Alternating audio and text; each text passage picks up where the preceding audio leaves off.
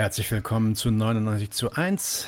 Mein Name ist Nadim und heute sprechen wir über den neuen deutschen Nationalismus. Dazu haben wir Joshua Graf eingeladen. Herzlich willkommen, Yoshi. Hi, Nadim, danke für die Einladung.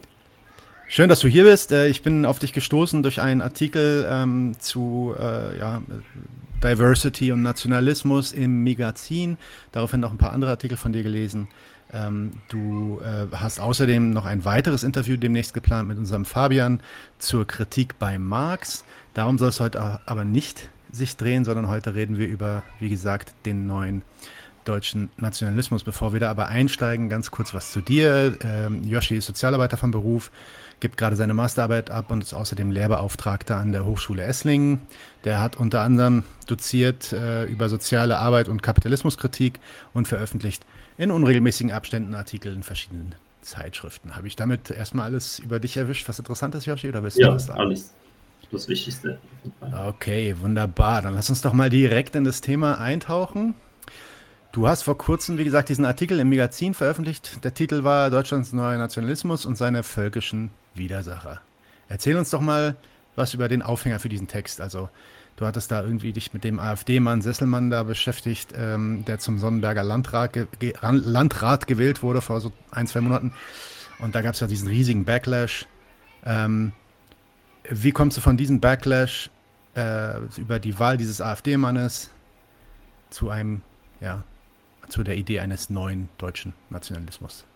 Ja, du hast ja schon richtig gesagt, das ist eher der Aufhänger. Das ist was, was man nicht nur an diesem äh, an dieser Wahl und der Reaktion darauf begutachten kann, sondern das ist was, was auch schon deutlich länger virulent ist und eher schwierig greifbar ist. Und ich habe es eben daran mal gemacht. Ähm, was ich spannend daran fand, ist, dass ja jetzt letzten Endes eine Partei gewählt wurde, beziehungsweise ein Vertreter einer Partei, die sich ja ganz offen hinstellen und sagen, sie sind eine Alternative für Deutschland. Das ist an und für sich ja jetzt mal alles andere als eine Absage an diese Nation, diesen Staat und seine Zwecke und dennoch hat sich eigentlich ziemlich so alles, was Rang und Namen hat im bürgerlichen Herrschaftspersonal, ziemlich echauffiert und hat gesagt, also das geht gar nicht und äh, das sei wirklich ganz schlimm. Und unter anderem Nancy Faeser, ähm, die wir ab und zu mal noch zitieren werden heute, weil die irgendwie viel sagt in letzter Zeit, hat sich dann in einem ZDF-Interview darüber geäußert, dass es sehr schrecklich wäre, weil Deutschlands Ökonomie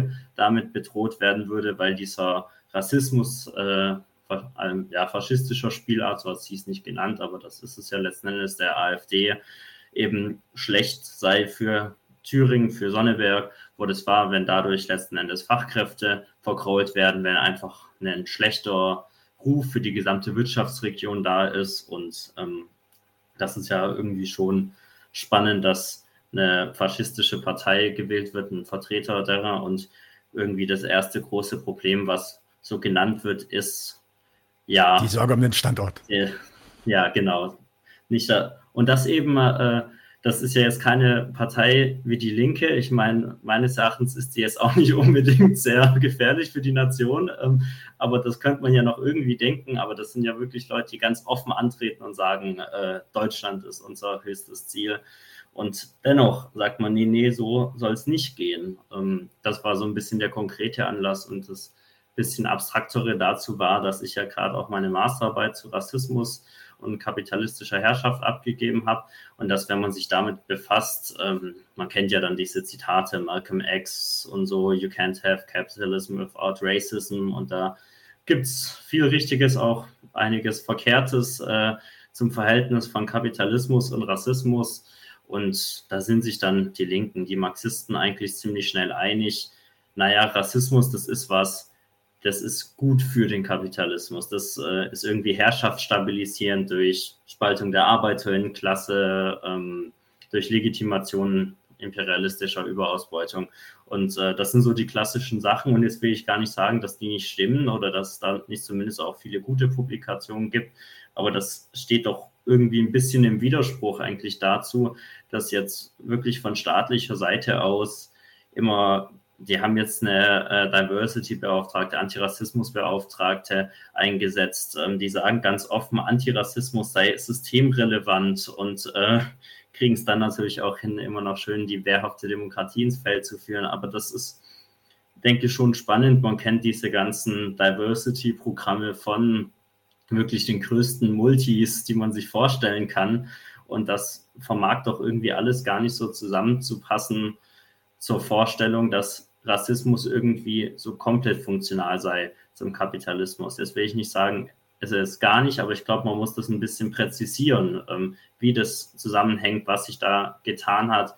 Und gerade diese äh, Gleichzeitigkeit ist ja wirklich auch äh, auffällig, dass man zum einen wirklich, das habt ihr ja schon mit Marek und Ari äh, besprochen, diesen neuen GEAS äh, ins Werk setzt, zum anderen aber höchst alarmiert ist, wenn mal die AfD gewählt wird. Also auf der einen Seite äh, Diversity-Programme, Angst vor der AfD, auf der anderen Seite militarisierte Abschottungspolitik noch und nöcher. Das ist so eine Gleichzeitigkeit und ich glaube, wenn man da nicht darin sich erschöpfen will, dass man sagt, das sind halt alles Heuchler, äh, die sagen Antirassismus und dann machen sie doch sowas.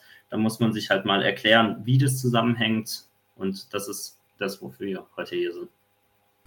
Genau, und diese rein ökonomistische Erklärung, die auf der Linken halt sehr, sehr äh, gang und gäbe ist, die, ähm, die im Endeffekt alles ableitet durch das Ausbeutungsverhältnis. Und ja, da werden Leute gespalten, also hast du ja auch gerade schon erklärt. Ähm, die erklärt eben äh, diesen Umstand nicht ordentlich. Das ist eine Diskussion, die kann man lange führen. Da haben, ähm, glaube ich, auch Arian und Marek ein bisschen was zu beigetragen in ihrer äh, Folge zu, dem, zu diesen GEAS-Reformen. Da wurde zumindest am Ende der Folge noch mal ein bisschen was zu erzählt. Könnt ihr euch auf jeden Fall anhören. Aber wir werden da jetzt auch mal ein bisschen einsteigen und uns fragen, wie passen diese beiden Sachen eigentlich zusammen? Ja, wenn es nicht nur die Ökonomie ist. Was ist da äh, noch im Hintergrund am Laufen, dass es zu diesen ja, nationalistischen Ideen kommen. Und da fangen wir doch jetzt einfach mal wirklich ganz von vorne an. So, äh, so, ja, so basisch wie das geht in einer Folge. Joshua, was ist eigentlich Volk und was ist Nationalismus? Ja. Kannst du das mal in deinen Folgen, äh, in deinen Worten erklären? Ja, sehr gerne. Ähm, ich würde das gar nicht so steril trennen. Das äh, kann man sich ja schon denken, dass Volk und Nation und damit auch Nationalismus zusammenhängen. Ähm, ich würde gerne mal was zum Volk sagen. Das ist eigentlich erstmal ein Zwangskollektiv, was darin und auch dadurch besteht, dass es eben gemeinschaftlich von einer Herrschaft regiert wird. Das ist mal die objektive Sache dessen, womit man es eigentlich zu tun hat bei einem Volk. Jetzt wissen so Leute wie du und ich und auch noch ein paar andere, dass das Volk auch eine ziemliche Abstraktion ist und zwar eine ziemlich bemerkenswerte. Da werden nämlich unter dem Titel der Deutschen ähm, oder der Franzosen, ähm, vielleicht kleiner Disclaimer auch für die Leute, die das als äh, Podcast hören, nicht auf YouTube gucken, wenn wir von den Deutschen oder so reden, dann natürlich immer in Anführungszeichen, beziehungsweise in dem Sinne von, wie man hier als Deutsch eingruppiert und äh, real behandelt wird, nicht im Sinne von, dass wir diese Trennung von Innen- und Ausländer irgendwie sinnvoll fänden, aber sie ist nun mal sehr real hier.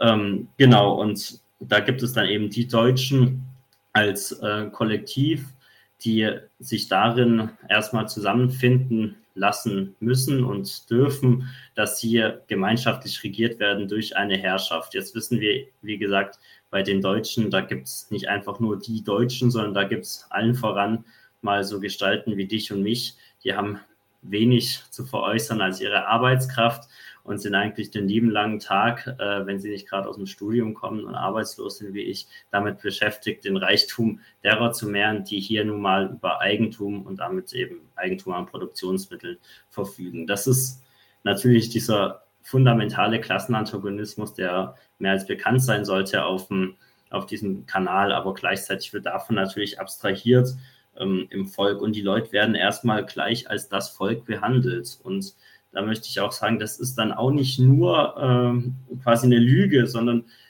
wenn man sich jetzt zum Beispiel aufmacht und jetzt den Wirtschaftskrieg analysiert, dann trifft es schon auch erstmal das ganze Volk. Also alle sind auf eine Art betroffen. Wie sich das dann äußert, wer die Möglichkeit hat, äh, zum Beispiel durch Preiserhöhungen gewisse äh, eigene erhöhte Kosten weiterzugeben. Und wenn nicht, natürlich, da ist es äh, sehr, sehr unterschiedlich, je nachdem, was man an Einkommenshöhe, aber vor allem auch Einkommensquelle äh, vor sich hat. Aber an und für sich gibt es das Volk schon. Es gibt es allerdings nicht in dem Sinne von, äh, das ist jetzt in der, in der Natur irgendwie vorzufinden. Aber unter dieser Prämisse der, und da kommen wir dann dazu, einer Nation, äh, da gibt es das schon ziemlich real. Da wird es real ins Werk gesetzt. Und ja, das ist also erstmal ein beherrschtes Zwangskollektiv. Und zwar von der objektiven Seite. Jetzt gibt es natürlich noch sowas, das sind dann eher Narrationen darüber. Da wird dann gesagt, naja, ein Volk, das ist doch was, das hat eine gemeinsame Sprache, eine gemeinsame Tradition, Kultur. Ja, und je nachdem dann eben auch Ethnie, Abstammung bis hin zu Begriffen wie Rasse, eben äh, was als vermeintliche Gemeinsamkeit ins Feld, ins Feld geführt wird. Das wäre, glaube ich, mal das Wichtigste. Und diese Völker, die äh, leben dann meistens in Nationalstaaten. Ähm, es, nicht jede Nation konstituiert sich als Nationalstaat, aber das ist jetzt für heute mal nicht so wichtig. Wir reden ja über Deutschland und das hat sich ja dann doch als Nationalstaat äh, konstituiert. Und genau, was ist eigentlich die Nation? Da habe ich mal zwei ähm, Definitionen dabei. Vielleicht äh, erstmal kurz von Max Weber. Für Max Weber kann die Nation nicht nach empirischen gemeinsamen Qualitäten der ihr zugerechneten definiert werden. Vielmehr besage der Begriff der Nation, dass gewissen Menschengruppen ein spezifisches Solidaritätsempfinden anderen gegenüber zuzumuten sei. Das ist jetzt äh, zitiert von der Bundeszentrale für politische Bildung. Also auch da sagt man, das ist gar nichts, was irgendwie empirisch da ist in der Natur, sondern das merkt man ja auch, das sind sehr subjektive, sehr vage, äh, idealistische Vorstellungen von ein Solidaritätsempfinden und das soll vor allem noch zuzumuten sein. Da merkt man auch, das ist wirklich eine Zumutung, wenn man hier äh, behandelt wird als Volk und als Nation. Ähm, genau. Und dann hast du, glaube ich, die Definition aus dem Duden und kannst die vielleicht kurz. Genau. Also die Definition der Nation laut Duden ist eine große, meist geschlossene, siedelnde Gemeinschaft von Menschen mit gleicher Abstammung, Geschichte, Sprache, Kultur, die ein politisches Staatswesen bilden. Ähm, da ist weniger als bei Max Weber dieses drin, dass es eigentlich ja äh, objektiv nicht so ist. Ne? Also da werden diese Narrationen der gemeinsamen Kultur und Geschichte, die werden da schon sehr stark für bare Münze genommen. Ähm, Detlef Clausen sagt, und das finde ich eigentlich sehr treffend, äh, die Nation ist eine reale Fiktion. Was heißt das? Ähm, zum einen ist es natürlich eine Fiktion in dieser Frage von Narration über Kultur, Werte, Tradition und so weiter und so fort. Andersrum äh, wäre es natürlich auch verkehrt zu sagen, ja, das ist alles nur konstruiert und alles nur sprachlich und so, sondern das hat schon eine sehr reale materielle Basis. Das, die sind geboren aus einer wirklich äh, bemerkenswerten Gewalt heraus und werden auch noch zusammengehalten mit einer ziemlich bemerkenswerten Gewalt. Und wenn man jetzt äh, sich mal anguckt, wer sich in Beschlag nehmen zu lassen hat für seine Nation und dann den Heldentod zum Beispiel mal wieder sterben darf auf einem demokratischen oder auch nicht demokratischen Schlachtfeld, dann kann man nicht einfach sagen, das ist nur herkonstruiert ähm, und das sei gar nicht so, sondern weil Nationen als was wirklich behandelt werden, was es gibt und es seine Wirkmächtigkeit hat in der nationalstaatlichen Konkurrenz, dann ist es auch was sehr Reales. Und dann kann man nicht, also ich bin da vielleicht immer so ein bisschen gebranntes Kind als Sozialarbeiter. Aus meinem Studium ist es dann immer, oh, und das ist nur Sprache. Und wenn wir das mal dekonstruieren, dann muss man schon sagen, also das Massengrab im Mittelmeer, die ganzen Schlachtfelder, die äh, im Namen der nationalstaatlichen und regelbasierten Weltordnung so vorzufinden sind, die sind schon sehr real. Ähm, das vielleicht mal dazu. Wichtig ist ähm, vielleicht noch zum Volk, das ähm, kennt man auch, äh, das ist ganz objektiv gesehen eigentlich eine herrschaftliche Frage, wer zum Volk gehört.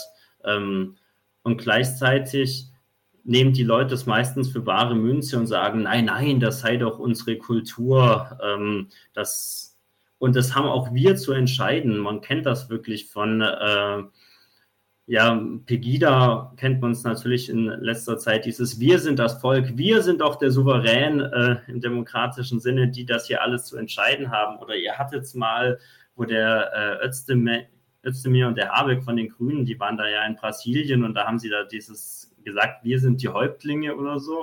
Wir, wir, sind wie die, wir sind wie, äh, wie die Häuptlinge bei euch, nur anders oder irgendwas in der ja, Richtung. Ja, genau. Peinlich. Und dann hattet ihr doch auch diesen äh, genialen Linkslip dort, der dann gesagt hat, nein, ihr seid unsere Diener und ähm, die Herrschaft geht auch von uns aus. Ihr werdet, äh, ja, ja, genau, das war mal Tweet. sagen muss, die haben euch gerade hingesagt, wie es eigentlich läuft. Äh, und die wollen das dann immer noch nicht glauben und halten so fest an dieser Vorstellung, eigentlich sind doch wir bestimmendes Subjekt, wir als das Volk, wo man doch wirklich mal merken könnte, nein, ihr seid das Volk darin und dadurch, dass ihr von dieser Herrschaft regiert werdet. Und das merkt man dann, später werden wir es auch nochmal im Staatsbürgerschaftsrecht haben, wann wer als Deutscher akzeptiert wird und wann nicht. Das ist eben eine Frage der Politik und der Leute, die das dort zu entscheiden haben und nicht äh, eine Frage der Leute, die sich halt als Volk anzuquatschen lassen haben, uns viel zu oft eben leider auch mit sich machen lassen.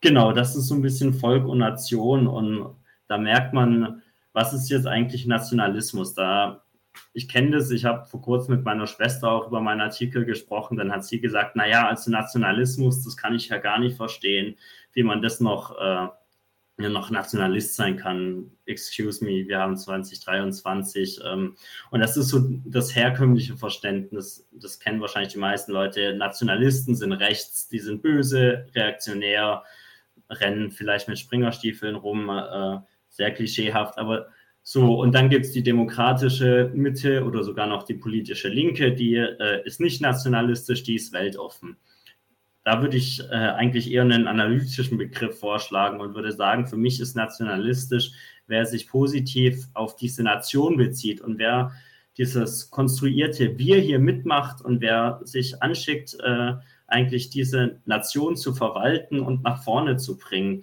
Wer also letzten Endes Politik für Deutschland macht und ob die Person das jetzt macht im Sinne der sozialen Gerechtigkeit äh, oder im Sinne der Marktliberalität, da gibt es noch betrachtliche Unterschiede. Es gibt, wie wir sehen werden, auch betrachtliche Unterschiede, wie die Leute an diesen Nationalismus füllen. Ähm, aber an und für sich sind sich dann doch die meisten Leute äh, bis hin zur Linkspartei auch einig, dass Deutschland doch als Nation was sei, was irgendwie schützenswert sei und was voranzubringen sei.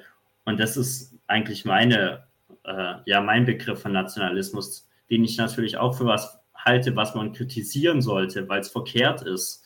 Ähm, weil, wie gesagt, man ist hier nur Bürger dieser Nation dadurch, dass man sich halt zu beherrschen lassen hat und die Leute machen es dann halt auch mit. Ähm, das ist eigentlich das nächste Problem und wenn du möchtest, können wir vielleicht gleich da schon ein bisschen dran weitermachen. Also warum, lass, warum sind eigentlich die meisten Leute Nationalisten? Und jetzt, wie gesagt, Nationalisten in meinem Verständnis, nicht im Sinne von, das sind alles böse rechte Chauvis, ähm, die es ja auch gibt.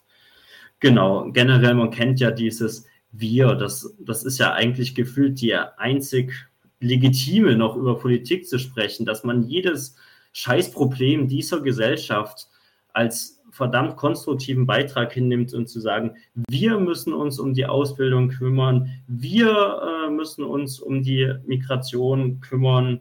Und man hat dann wirklich immer seine eigenen materiellen Interessen da hinten anzustellen und hat das äh, nur insofern zu formulieren, dass man das eben als konstruktiven Beitrag zur Politik äh, äußert, was man hier möchte. Und das klappt dann halt meistens nicht. Und ja, die Leute, habe ich ja schon gesagt, die fantasieren sich eigentlich her als die Souveräne ähm, und haben einen verdammt gut, eine verdammt gute Meinung über die Nation. Nicht über die Nation, die ihn so tagtäglich reinschneit und äh, seit dem Wirtschaftskrieg irgendwie die Gaspreise verdreifacht hat, aber so an diesem Ideal, wenn es doch eigentlich nur gute Politik gäbe, wenn die Politiker mal wirklich aufs Volk hören würden, dann wäre das doch alles so schön heimelig in diesem tollen Zwangskollektiv. Das ist jetzt mal die Frage, warum machen Leute den Scheiß mit? Äh, warum sagt man nicht einfach, nee, ich möchte mich nicht als Deutscher anquatschen lassen, ich hätte gern was anderes ähm, und dann sage ich immer so schön, viele Hände, rasches Ende. Aber offensichtlich haben die Leute sich das nicht eingekauft. Ähm, und da merkt man, es ist schon so, dass du und ich, die jetzt vielleicht ein Problem damit haben und sagen, ich will mich gar nicht als Deutscher verstehen, ich habe Deutschland keine Vorschläge zu machen, wir müssen uns schon äh, anquatschen lassen und wir müssen uns auch ganz real so behandeln lassen. Also da äh, interessiert es niemand, ob wir sagen, wir wollen da aber gar nicht mitmachen. Grundsätzlich muss man aber schon sagen, wenn der Großteil der Leute zur Erkenntnis kommen würde, wir wollen da nicht mitmachen, dann wäre es ziemlich schnell rum mit diesem Laden. Das ist meines Erachtens, was der Marx meinte, als er mal geschrieben hat, die Demokratie ist das Geheimnis der Monarchie. Das ist nämlich eine Volksherrschaft in dem Sinne von, dass es das Nicht-Rebellieren, das, das mit sich anstellen lassen, das braucht schon von den Leuten. Und jetzt vielleicht mal ähm, ja, ein kleiner Erklärungsversuch dessen, warum die Leute, wie gesagt, in dem von mir definierten Sinne eigentlich in ihrer wirklich massiven Überlegenheit alles NationalistInnen sind. Man merkt hier, wie man hier ins Werk gesetzt ist als Individuum, als Subjekt, ist ziemlich anspruchsvoll. Man, äh, man hat sich hier eigentlich zu betätigen an einem Gelderwerb fremden Reichtums äh, und hat es immer zu tun mit Lebenslagen, in denen man gar nicht zurechtkommt. Äh, sei es jetzt in der Schule, sei es aber eben auch in der Krankheit äh, am Ende von dem ganzen Scheiß oder sei es auch, dass man sich herformuliert, oh, also ohne die Polizei, ohne die wird es nicht gehen. Da merkt man nicht, man ist hier in eine Herrschaft gesetzt, die äh, verlangt es, dass es eine oberstaatliche Herrschaft gibt, die damit allerlei Reformen oder auch ja, Gesetzen und äh, der Exekutierung dieser Gesetze einem quasi so dabei hilft, hier irgendwie klarzukommen. Und das meine ich wirklich irgendwie. Ähm, man ist ja dann eigentlich das Mittel zum Zweck der staatlichen Herrschaft und deren Zweck besteht darin, dass man möglichst viel Geld Kapital, äh, Geldwerten, Reichtum und auch natürlich dann letzten Endes militärische Macht anhäufen kann in der Staatenkonkurrenz. Das ist eigentlich, wofür man hier äh, gebraucht wird und wofür man hier sich halt so zu betätigen hat. So, ganz subjektiv erscheint es natürlich im Sinne von, ich möchte meine Interessen verfolgen. Ich möchte doch irgendwie ein Ein- und Auskommen haben in dieser Gesellschaft, möchte vielleicht äh, in den Urlaub fahren, meine Miete zahlen und all diese Sachen. Und dafür entdeckt man dann diese ganzen Institutionen, die zum Weiterlaufen dieser Gesellschaft wirklich unablässig sind und sagt dann, Mensch, ist es toll, dass es die gibt, die leisten doch äh, ihren Beitrag dafür, dass der ganze Laden läuft. Und der Laden ist doch genau das, was ich brauche, um mit meinen ganz eigenen Zielen zurande zu kommen. Wo man merkt, eigentlich geht es gar nicht um diese Ziele rein objektiv. Aber du bist halt subjektiv gesehen dazu verdammt, wenn du diese Ziele verfolgen willst, dass du dich dann hier betätigst. Und das eben in den meisten Fällen durch die Produktion fremden geldwerten Reichtums. Ähm, Ausnahmen bestätigen ja die Regel.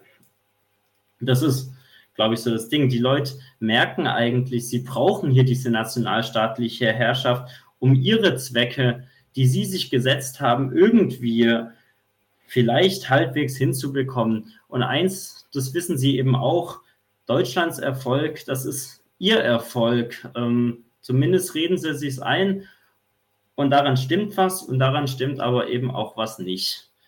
Was daran stimmt, ist der Erfolg der Nation. Der ist wirklich mal zumindest die Bedingung dafür, dass man nicht ganz schäbig rumkommt im Sinne von ex negativo. Ja, so wird es schon sein. Da kann man mal nach Griechenland gucken. Also wenn es der Nation äh, und ihren Zwecken schon schäbig geht in der Staatenkonkurrenz, ja, wie es dann den Leuten, die sich da drin tummeln geht, das ist, weiß Gott, kein Geheimnis. Umgekehrt stimmt die Rechnung allerdings nicht. Ja, man ist abhängig gemacht von Deutschland. Aber was ein Erfolg für Deutschland ist, ist noch lang kein Erfolg für die Leute, die hier so ihr Unwesen treiben müssen, meistens als variables Kapital. Das sieht man zum Beispiel an so schönen Sachen wie der Agenda 2010, wo sich Deutschland ja wirklich einen hervorragenden Billiglohnsektor hergestellt hat. Das war ein Riesenerfolg für Deutschland.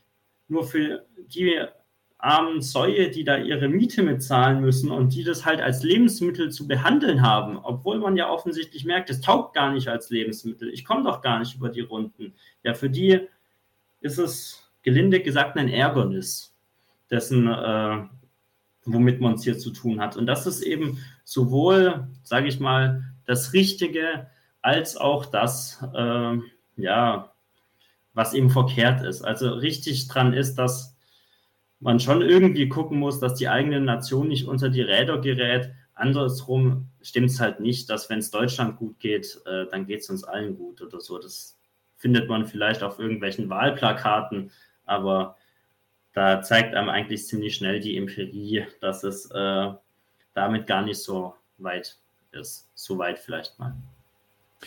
Ja, das ist dieser, das ist dieser Fehlschluss aus der eigenen Angewiesenheit auf die, auf den Staat und seine Institutionen, dass man ja. hier überhaupt irgendwie zurechtkommt, hin zu einem, na gut, dann muss der Staat und seine Institution ja auch für mich da sein.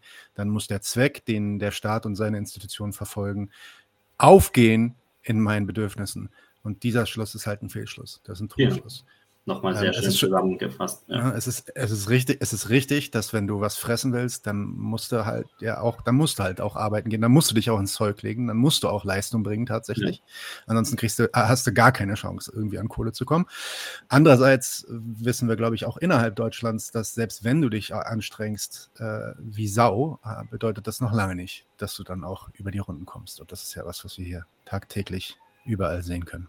Ja. Okay, vielen Dank für die Ausführung. Das war auch nochmal eine super Zusammenfassung. Jetzt ähm, gehen wir dann also wieder den Schritt zurück zu diesem neuen Nationalismus, ähm, den du angesprochen hattest. Ähm, du stellst nämlich diesen neuen Nationalismus einem alten völkischen Nationalismus gegenüber. Ähm, erklär doch mal so ein bisschen, wie du da die, Umstände, äh, die Unterschiede siehst ähm, und vielleicht auch, ja, äh, äh, warum, warum diese Gegenüberstellung jetzt eigentlich wichtig ist.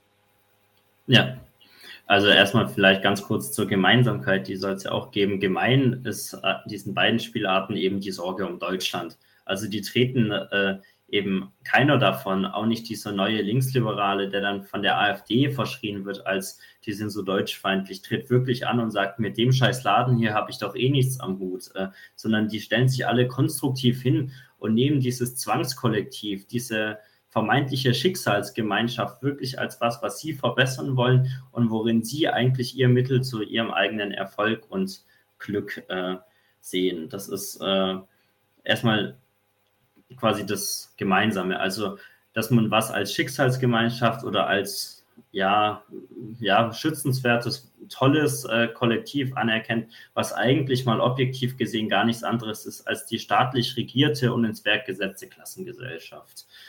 Dennoch gibt es da, und ich glaube, das ist jetzt was, das sieht man eigentlich ziemlich schnell, äh, wenn man mal einen Blick in die Welt wagt, natürlich gravierende Unterschiede, wie sich Nationalisten zu dieser Nation stellen und äh, entsprechend, was sie sich wünschen und was sie vielleicht auch zu bemängeln haben an der Politik. Ähm, vielleicht mal machen wir es. Also die Frage ist dann quasi, wie ist Deutschland am besten gedient? Ähm, sei es jetzt durch wenig AusländerInnen, sei es durch Protektionismus oder sei es eben durch qualifizierte Migration, offene Märkte, da kann man sich dann eben streiten. Aber das abstrakte Ziel ist eigentlich äh, einig. Vielleicht nochmal so ein kleiner äh, geschichtlicher Exkurs. Die Idee der Nation äh, und auch die Praxis der Nation ist eigentlich älter als die Demokratie. Also das war natürlich dann schon eine bürgerliche Herrschaft, aber da war nochmal mehr diese Form der Schicksalsgemeinschaft als die Narration. Da war dann teilweise auch wirklich komplett klar. Also wenn es dann Könige gibt oder Kaiser oder so in Deutschland, äh, dann sind es natürlich nicht die, äh, ja, die Hans Arsch wie unser einer, die entscheiden eigentlich, wer Deutscher ist und so. Und dennoch hat man sich da eigentlich schwer konstruktiv zu Deutschland gestellt und hat gesagt, nein, nein, das ist was, das finden wir toll, äh, das ist doch unsere ähm, ja, unsere Nation, unsere Kultur und äh, wollte das. Also das war nochmal die ganz, äh, ganz alte Praxis oder so alt war es dann eben auch nicht, äh, wo man gesagt hat, ne, und dann viel mit militärischer Härte und so. Ähm, genau, vielleicht nochmal zu dieser, zu dieser Art von äh, von Ideologie muss man natürlich auch sagen, gerade wenn man sich jetzt sowas anguckt wie das Kaiserreich, ähm, dann gibt es natürlich eine Tatsache, die ist eine Banalität, aber die ist ziemlich zentral. Wir haben jetzt ganz viel über Nationalstaaten geredet und da ist es wirklich mal wichtig, das sind mehrere. Ne? Das haben wir bis jetzt noch gar nicht so rausgemacht, aber das ist eine Staatenkonkurrenz hier, wo eben die Staaten gegeneinander konkurrieren und sich in dieser Konkurrenz eben darauf stützen, was ihr Menschenmaterial äh, so an geldwertem Reichtum und letzten Endes an äh, militärischer Potenz hinbekommt. Und da ist es natürlich schwer äh, funktional gewesen, dass man dann gesagt hat, ähm, ja, Deutschland, das ist was, das ist so toll, dafür müssen wir auch mal, ja, zur Not unser Leben geben. Oder frieren im Winter oder mickrige Löhne äh, uns damit zufrieden geben. Da merkt man richtig, alle Schäbigkeit, die äh, diese feinen Verhältnisse eigentlich so für diese Leute äh, aufbereiten, die hat man dann positiv hinzunehmen, als das ist doch ein Dienst für Deutschland. Und ähm, da sieht man schon diese Funktionalität. Und die war natürlich äh, in Zeiten von äh, zwei Weltkriegen in diesem ganz alten Nationalismus noch mal stärker auch aufgeladen mit so einer äh, militärischen Strenge. Und natürlich, da waren zum Beispiel auch die Leute, die man dann äh, als Ausländer nicht hier haben wollte und beschimpft hat, noch mal ein bisschen andere Leute. Also ich meine, inzwischen ist es ja schon so, dann gibt es vielleicht mal einen Spruch gegen Französinnen oder so, aber das ist ja jetzt eigentlich nicht die Leute, die hier großteils fertig gemacht werden. Das war natürlich in Zeiten von einem ganz alten Nationalismus noch anders. Dann, man kennt das, die Inselaffen, die Froschschenkelfresser und irgendwie sowas, diese ganze äh, nationalistische Kriegspropaganda. Also das ist schon mal eine Sache. Natürlich diese militärische Strenge und dieses ganz starke äh, sich darauf, so das kennt man und das zieht sich ja auch rein in so rechte Kreise der äh, politischen Landschaft, vor allem AfD, immer noch, dass man sagt, diese Nation, die bringen wir voran mit einer ziemlichen Härte gegen andere, aber eben auch gegen uns, indem wir nicht zu, äh, ja, zu weich werden. Ähm, vor kurzem hat jetzt wieder dieser AfDler da so ein tolles Video gesagt, dass die dass die ganzen Männer keine Freundin mehr finden, weil sie zu soft und so sind. Ähm, so Geschichten sind es dann halt. Und generell ähm, ganz klar, damals war noch Deutschland, das ist schon das Land der Deutschen und äh, das war dann wirklich noch eine sehr, ja, eine Vorstellung der homogenen äh, Volksmasse, derer, die eigentlich äh, wirklich bio-deutsch in Anführungszeichen eben sind. Und das zieht sich aber auch weiter dann schon äh, eben nicht nur geschichtlich, sondern auch bundesrepublikanisch einfach die Vorstellung Deutschland, das ist äh, ein weißes Land, äh, wo die Deutschen leben und die anderen, die haben hier höchstens als Gastarbeiterin was zu suchen und äh, wie viel die hier zu melden haben, kann man ja dann schon am Status Gastarbeiterin ziemlich gut äh, eigentlich aushören. Oder also wirklich, und das merkt man darin, dass bis 2000 gab es eigentlich eine äh, Spielart des Blutrechts als Abstammungsrecht in Deutschland. Äh, also die Frage, wer ist Deutscher, wer darf äh, zu diesem honorigen Volk hier eigentlich gehören, war da sehr eindeutig geklärt. Da gab es natürlich schon auch Leute mit Migrationshintergrund, aber das hat man eigentlich nicht so angesehen, dass die hier auch hingehören. Klaus Bade, Migrationsforscher, hat gesagt, das ist eigentlich die bundesrepublikanische Lebenslüge, dass man äh, gesagt hat, man sei hier gar keine äh, Einwanderungsgesellschaft. Und äh, wie gesagt, und wenn die dann hier sind, dann sollen die halt im besten Fall in der Dönerbude arbeiten und dann irgendwann auch wieder gehen, wenn wir die nicht hier haben wollen. Hat ja dann teilweise auch nicht so geklappt, aber das war eben die Vorstellung davon, wie Deutschland zu sein hat. Ähm, und da würde ich eben sagen, da hat sich dann schon auch einiges getan. Ähm, und dann ist ja wirklich äh, inzwischen durchaus anders. Das habe ich ja schon eingeführt mit sowas eigentlich wie dieser Diversity-Beauftragten.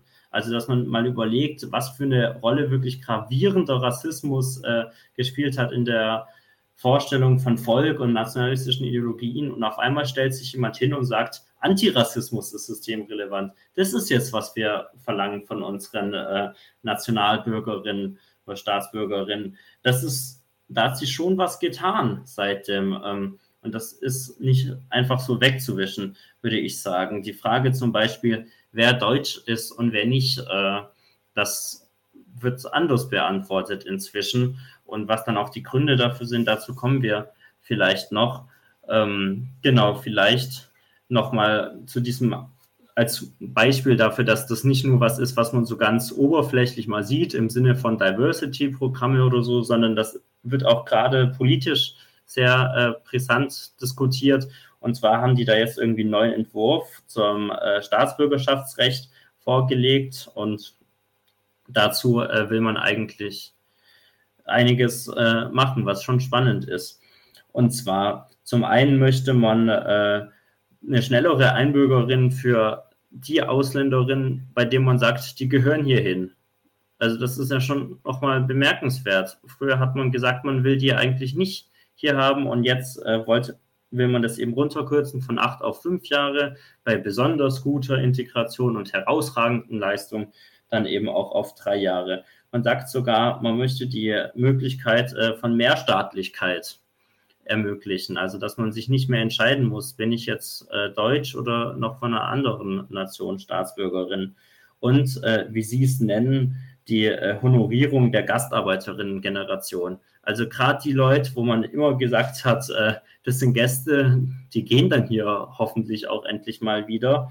Ähm, da sagt man, nee, nee, äh, wir haben jetzt gesehen, die haben auch was für Deutschland getan. Ähm, und als solche sollen sie dann auch wirklich honoriges Mitglied dieser Gemeinschaft sein. Ähm, das vielleicht äh, mal so weit. Und ja, da hat die Nancy Faser äh, mal wieder was Schönes gesagt. Das hast du, glaube ich, vorbereitet.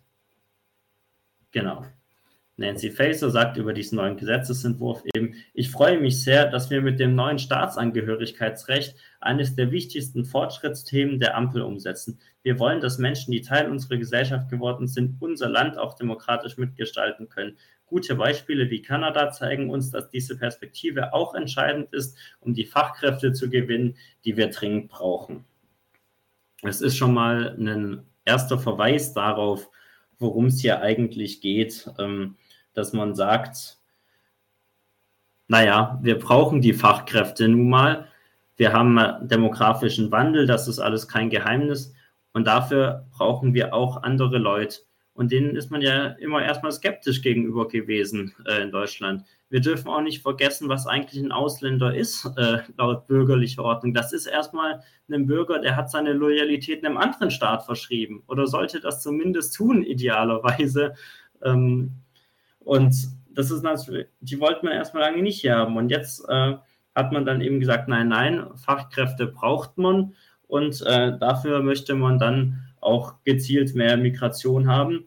Und ähm, das Beispiel Kanada, um das vielleicht noch kurz zu erklären, die haben da vor allem so ein Punktesystem für Migration, äh, um eben drauf zu achten, äh, wer reinkommt und haben da so gesehen eine ziemlich äh, Offenheit gegenüber Leuten, die migrieren wollen, aber eben unter sehr, sehr äh, unter gewissen Bedingungen, dass sie eben zur Reichtumsproduktion beitragen und so weiter und so fort. Und das gilt eben unter bürgerlichen äh, Politikerinnen meistens als das perfekte Beispiel für ein äh, interkulturelles Land äh, eines guten Zusammenlebens. Und da möchte man sich offensichtlich dran orientieren jetzt.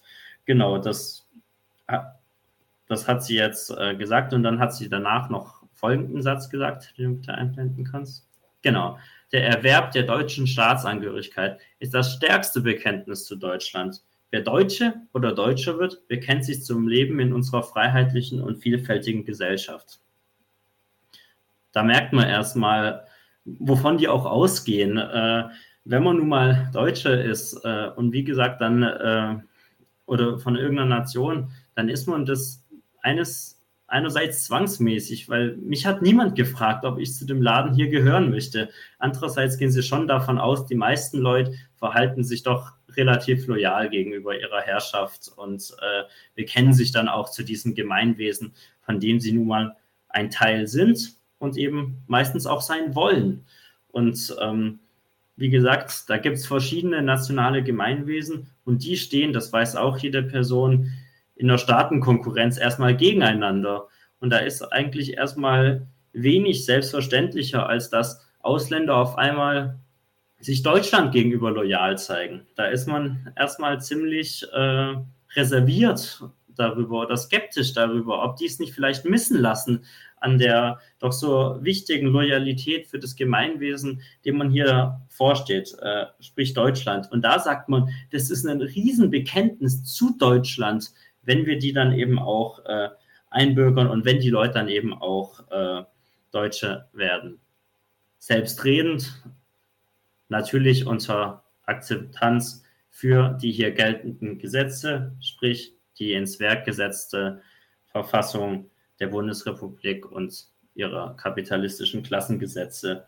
Ähm, das steht dann auch nochmal in diesem Gesetzesentwurf drin. Also man muss eben zum einen äh, muss man hier die Sicherung des Lebensunterhalts für sich selber hinkriegen und selbstverständlich, wie es immer heißt, Bekenntnis zur freiheitlich-demokratischen Grundordnung. Ähm, also man darf jetzt natürlich nicht hinkommen und hier irgendwelche umstürzlerischen Gedanken äh, haben. Genau, das würde ich äh, sagen, das ist eben dieser neue deutsche Nationalismus und das ist man muss sich das wirklich nochmal vergegenwärtigen, das war geschichtlich wirklich anders. Also nicht nur äh, in der Weimarer Republik oder auch natürlich im Naziregime oder im Kaiserreich, sondern auch lange äh, in der Bundesrepublik. Da gab es andere Verlautbarungen darüber, was hier deutsch zu sein hat und wer hier nicht hingehört. Ähm, und wie restriktiv man Migration und Staatsbürgerschaft eigentlich, eigentlich ja, zu, äh, zu handhaben hat. Und wir haben jetzt schon so ein bisschen äh, angedeutet, worauf das eigentlich rausläuft, ähm, vor allem mit Fachkräften, die man nun mal braucht, äh, aufgrund des demografischen Wandels und eben, das ist natürlich auch nicht eine Naturnotwendigkeit, dass man die braucht, sondern immer schon mit dem Zweck, den sich Deutschland gesetzt hat.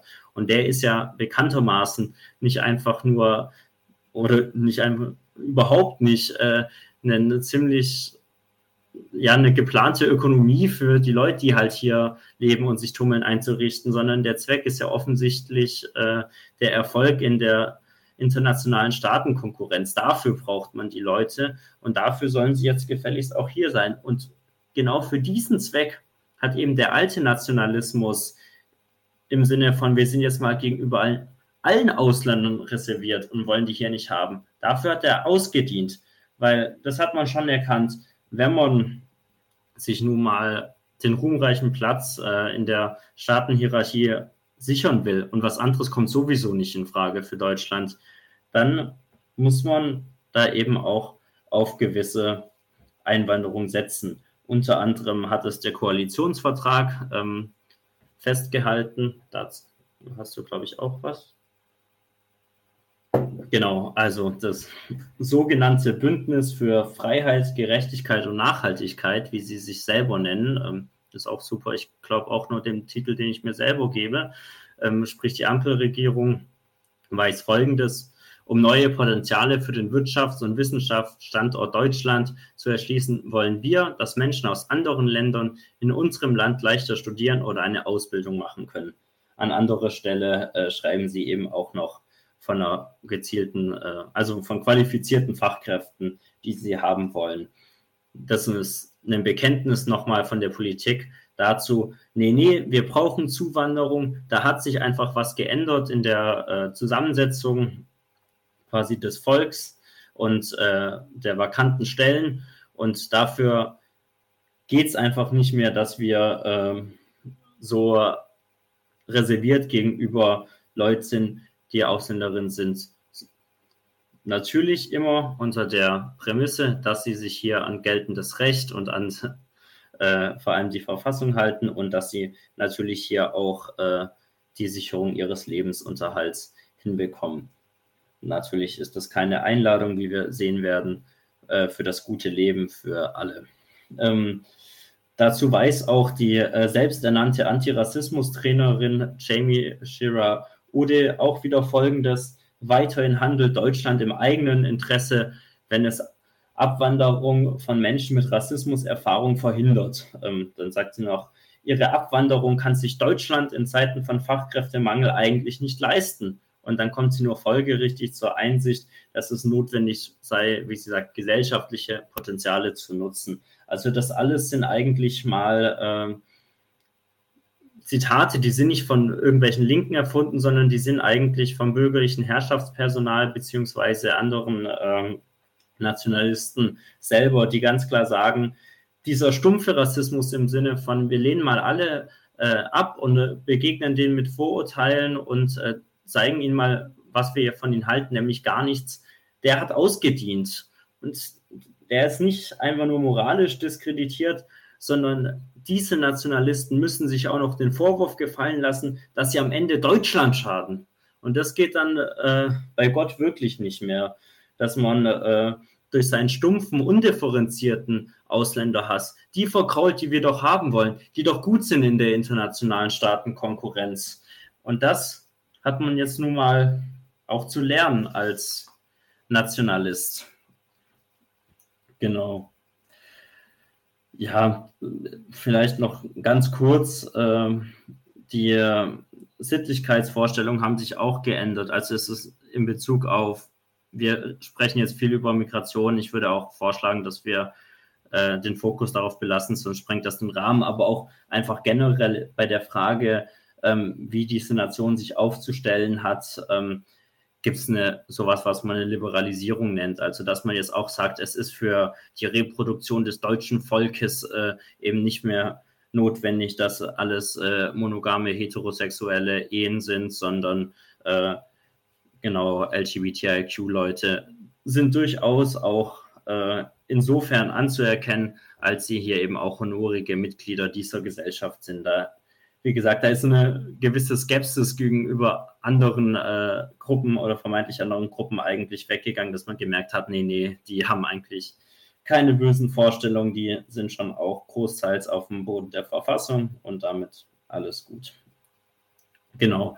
Das heißt, äh, der neue deutsche Nationalismus fordert eigentlich sowas wie eine gleichberechtigte Teilhabe aller derer, die man als gewollt, weil anwendbar für die nationale Reichtumsproduktion einstuft und sagt dann wirklich auch zum Beispiel äh, BIPOC, die sollen nicht diskriminiert werden, insofern sie sich hier als ehrenwerte und konstruktive Mitglieder dieses Gemeinwesens verdient gemacht haben. Ähm, das ist natürlich immer die Bedingung. Und das ist, wie gesagt, nicht zu äh, verwechseln mit einer Abkehr von der Nation, dass man sagt, es gibt es ja auch in der Linken. Ich glaube, Michael Hart und äh, Tony Negri haben das, glaube ich, in Empire gesagt, dass äh, die Nation immer an Bedeutung verliert. Das nicht, aber das ist quasi eine Neujustierung der nationalen Moral und Ideologie, äh, was jetzt äh, eine Nation wie Deutschland eigentlich braucht, um das sowieso nicht zur Debatte stehende Ziel, äh, sich in der internationalen Staatenkonkurrenz möglichst durchzusetzen und durchzusetzen immer auf Kosten anderer selbstverständlich ähm, durchzuziehen. Und da ist man eben bis auf äh, einige AfD-Leute, dann natürlich die Heimat und dritte Weg in dem Sinne eh nicht mehr ernst zu nehmen und vielleicht noch so ein paar ewig gestrige äh, Werteunion-Leute sich eigentlich ziemlich einig, wenn man auch da natürlich unterschiedliche Spielarten hat.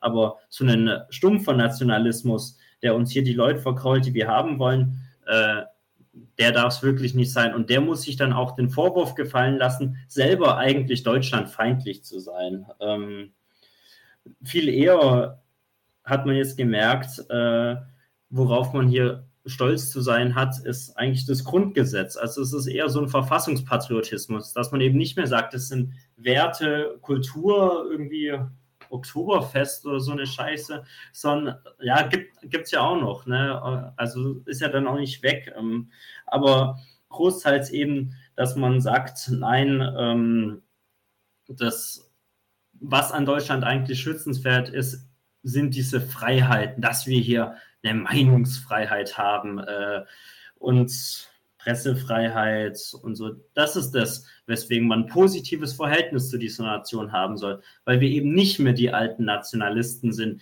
die so verschlossen sind, sondern weil wir jetzt so freiheitlich sind. Was man eigentlich hat von dieser Freiheit, dass die nämlich für den Großteil der Leute darin besteht, sich bei knapper Kasse einzuteilen, das hat man äh, quasi nicht anzumeckern, sondern da soll man immer so den Gegentest machen im Sinne von, Möchtest du etwa homophob diskriminiert werden? Nein, dann sei doch froh, dass wir hier Gleichberechtigung haben. Dann ist Deutschland doch was Gutes. Möchtest du etwa deine Meinung nicht sagen dürfen? Darfst du bei uns? Dann sei doch froh. Und deswegen ist Deutschland schützenswert und zwar eben ohne sowas ganz Altes mit Volkstümelei und sowas. Was es, wie gesagt, auch noch gibt. Darauf kommen wir. Ähm, zum Beispiel die Politikforscherin Magali Moore plädiert in der Welt, auch kein marxistisches Kampfblatt. Viele Deutsche sind stolz auf das Grundgesetz. Und das hat mit dumpfem Nationalismus nichts zu tun. Ein inklusiver Verfassungspatriotismus ist eine wichtige und aufgeklärte Alternative zum völkisch-ethnischen Nationalstolz. Also auch da keine Absage an die Nation. Ich glaube, der frühere Berliner Bürgermeister, das müsstest du sagen, ob der noch im Amt ist, Michael Müller, äh, hat einmal gesagt, für mich ist klar, es gilt immer das Grundgesetz. Punkt. Für alle, die hier leben. Ich liebe unser Grundgesetz. Ähm, also diese leicht libidinöse äh, Einstellung zum Grundgesetz ist schon nicht zu leugnen. Und ähm, auch äh, Robert Habeck von den Grünen ist, äh, hat schon 2010 ein Buch geschrieben mit dem Titel Patriotismus, ein linkes Plädoyer, wo er eben auch äh, dafür argumentiert, äh, diese ganzen tollen Sachen wie vor allem Sozialstaat sind es dann ja meistens, was die Linksliberalen eher sagen, das sei doch was, da könnte man echt stolz drauf sein. Äh, und ja, wir hatten ja schon diese nationalistische Verkehrung dessen, die wird hier nochmal wirklich äh, bedient. Und da sagt man quasi, es braucht schon so eine so was Gemeinschaftsstiftendes, ne? also so Kohäsion, sagen dann die SozialwissenschaftlerInnen. Ähm, und das soll dann vielleicht nicht mehr primär die Leitkultur sein, äh, sondern da darf es eine gewisse Diversität geben an Kultur, an Lebensentwürfen, solange alle auf dem Boden des Grundgesetzes stehen und da nicht auf blöde Gedanken kommen, äh, ist man da eben deutlich liberaler. Da wirst du dann wahrscheinlich auch ganz schnell als Urdeutscher deine Problemchen bekommen, wenn du dich mal gegen dieses Grundgesetz richten solltest. Das äh, die, ist die andere Seite der Medaille. Ja. Und äh, an eins muss ich auch gerade denken, als du, ähm, als du sagtest, dass der neue Nationalismus, wie hast du das formuliert, eine gleichberechtigte Teilhabe ähm, ja, aller äh, gewollten Subjekte, also aller der Subjekte, die man hier gerne hätte, die möchte man halt auch wirklich gleichberechtigt äh, teilhaben sehen an, an dieser Gesellschaft oder in dieser Klassengesellschaft zumindest. Ähm, äh, da musste ich denken dran an den Ur, Ur Shahin hieß der, glaube ich, und seine Frau, ich habe den Namen vergessen, die beiden BioNTech-Ärzte, die diese, diesen ah, ja. Impfstoff damals entwickelt hatten und dann irgendwie von einer Nacht zur anderen wegen den Börsenspekulationen da irgendwie Milliardäre wurden. Ja. Und äh, was, was die Zeitung hier abging, ähm, im ja. Sinne von, ja, schaut mal, das sind äh, zwei erfolgreiche Migranten, zwei erfolgreiche Türken. Ja. Da kann man sich, da kann man doch mal was lernen darüber, dass die Türken das auch drauf haben. Ja, ähm, ja an Zynik kaum zu überbieten, aber trotzdem überall, überall vertreten. Nee, das sind, äh, komme ich später noch dazu, die sogenannten Diversity Champs haben sie dann. Ja, sehr gut. Sehr gut. Das hört sich schon mal gut an. Ja. Okay, aber machen wir, machen wir vielleicht mal diesen neuen Nationalismus noch ein bisschen, nageln wir den ja. noch mal ein bisschen fest. Vielleicht an den Reaktionen gehen wir mal zurück zu dem Ausgangspunkt, den wir hatten, den, ja. den, äh, den Aufhänger, nämlich diese AfD. Person, ja. Sessel, Sesselmann hieß die, glaube ich, ja. die da äh, gewählt wurde. Ja, welche Reaktion gab es denn da von staatlicher Seite? Also ich meine, da hat sich ja jeder eigentlich echauffiert, oh mein Gott, wie konnte das sein? Ein Damm ist gebrochen und so weiter. Ja. Ähm, welches Bild von Deutschland wurde denn da äh, so präsentiert? Ja, natürlich, äh, also es gibt ja dann immer diese Vorstellung, da die Brandmauer nach rechts äh, und dann stellt sich irgendein Friedrich Merz hin und sagt, nein, nein, die steht noch, aber natürlich auf kommunaler Ebene lässt sich es nicht äh, verhandeln. Aber generell diese Vorstellung von, oh nein, in Deutschland, also dass die AfD nicht weggeht, das sei es man jetzt realistisch, aber die hat doch äh, zumindest nichts in irgendwelchen Entscheidungspositionen zu suchen. Und ähm, ja, da hat man eigentlich viele äh, verschiedene Reaktionen gesehen, die äh, halt immer so auf diesen Drahtseilakt eigentlich verweisen. Zum einen findet man es schwer gut, dass die Leute sich positiv auf Deutschland beziehen. Also auch, auch das bei diesen, bei diesen stumpfen äh, alten Nationalisten, wenn die jetzt nicht vielleicht bei im dritten Weg oder so mitlaufen, Äh, aber wenn die erstmal sich hinstellen und sagen, naja, es soll doch hier um Deutschland gehen und um die Deutschen, dann ist das was, was man auf eine Art nicht möchte, wo man aber mal sagt, die grundlegende Intention, sich ganz konstruktiv zu dieser Nation zu stellen, die ist doch ehrenwert. Ähm, und äh, da kann man die Leute jetzt auch nicht direkt alle als Nazis verschreien. Also da muss man schon sagen, nein, nein, das äh, da mag es sein, dass es einen AfD-Kern gibt, äh, die sind nicht mehr zu retten, aber ansonsten ähm, müssen wir uns jetzt eben auch aufmachen, wir als bürgerliche Politik und äh, müssen gewisse Sorgen ernst nehmen, müssen aber vielleicht schon auch mal den Leuten sagen, so geht's nicht. Äh, also da werden die Leute schon auch mal pädagogisch in die Pflicht genommen. Irgend so ein SPDler äh, wusste, glaube bei Markus Lanz, dass teilweise auch Freiheit gering geschätzt wird. Und äh, da gibt es schon durchaus äh, Kritik, die man eben durchaus äh, sich anhören lassen darf vom bürgerlichen Herrschaftspersonal, wenn man sich da mal so verwählt hat. Aber eben alles immer in dieser ja, Ambivalenz. Zum einen soll es um Deutschland gehen und findet man den Nationalismus der Leute höchst funktional und auch ehrenwert. Zum anderen findet man die Ausgestaltung des Nationalismus nun wirklich nicht passend äh, für Deutschland und was gerade ansteht.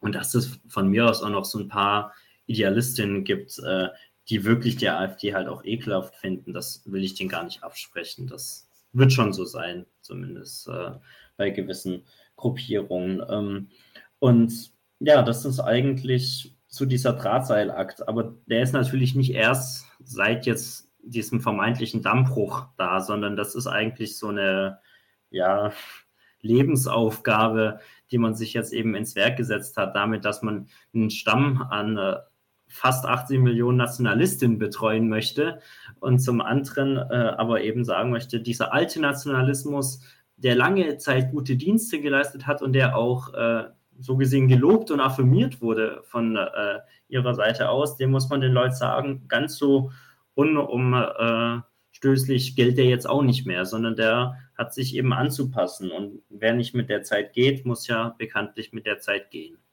Ähm, ja, ich würde das vielleicht wirklich mal jetzt gar nicht so an der Sesselmann-Wahl, sondern an diesem ja, phänomenalen Christian Lindner äh, über die Bäckereigeschichte machen. Das ist eigentlich ziemlich symptomatisch und ich glaube, darin kann man Sachen wirklich gut zeigen. Genau, also für alle, die sich äh, nicht erinnern, das war eigentlich ein ziemlicher Aufschrei damals. Ähm, da wurde dann auch Christian Lindner stumpfer Alltagsrassismus vorgeworfen. Und zwar eben, weil er folgende äh, Rede gehalten hat, beziehungsweise den Ausschnitt. Man kann beim Bäcker in der Schlange nicht unterscheiden, wenn einer mit gebrochenem Deutsch ein Brötchen bestellt, ob das der hochqualifizierte Entwickler künstlicher Intelligenz aus Indien ist oder eigentlich ein sich bei uns illegal aufhaltender, höchstens geduldeter Ausländer damit die Gesellschaft befriedet ist, müssen die anderen, die in der Reihe stehen, damit sie nicht diesen einen schief anschauen und Angst vor ihm haben, müssen sich alle sicher sein, dass jeder, der sich bei uns auffällt, sich legal bei uns auffällt.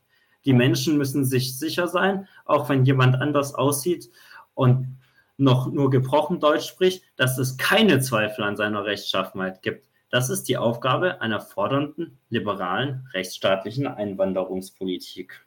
Okay, was ist jetzt eigentlich, ja, die Situation, um die mal ernst zu nehmen und nicht einfach nur direkt zu sagen, der Christian Lindner ist so unsympathisch und was war das für ein Scheiß? Also unsympathisch ist er auch, aber das verstellt so ein bisschen den Blick darauf, äh, was es eigentlich aussagt über das Verhältnis von Nation, äh, Staatsbürgern und Politik.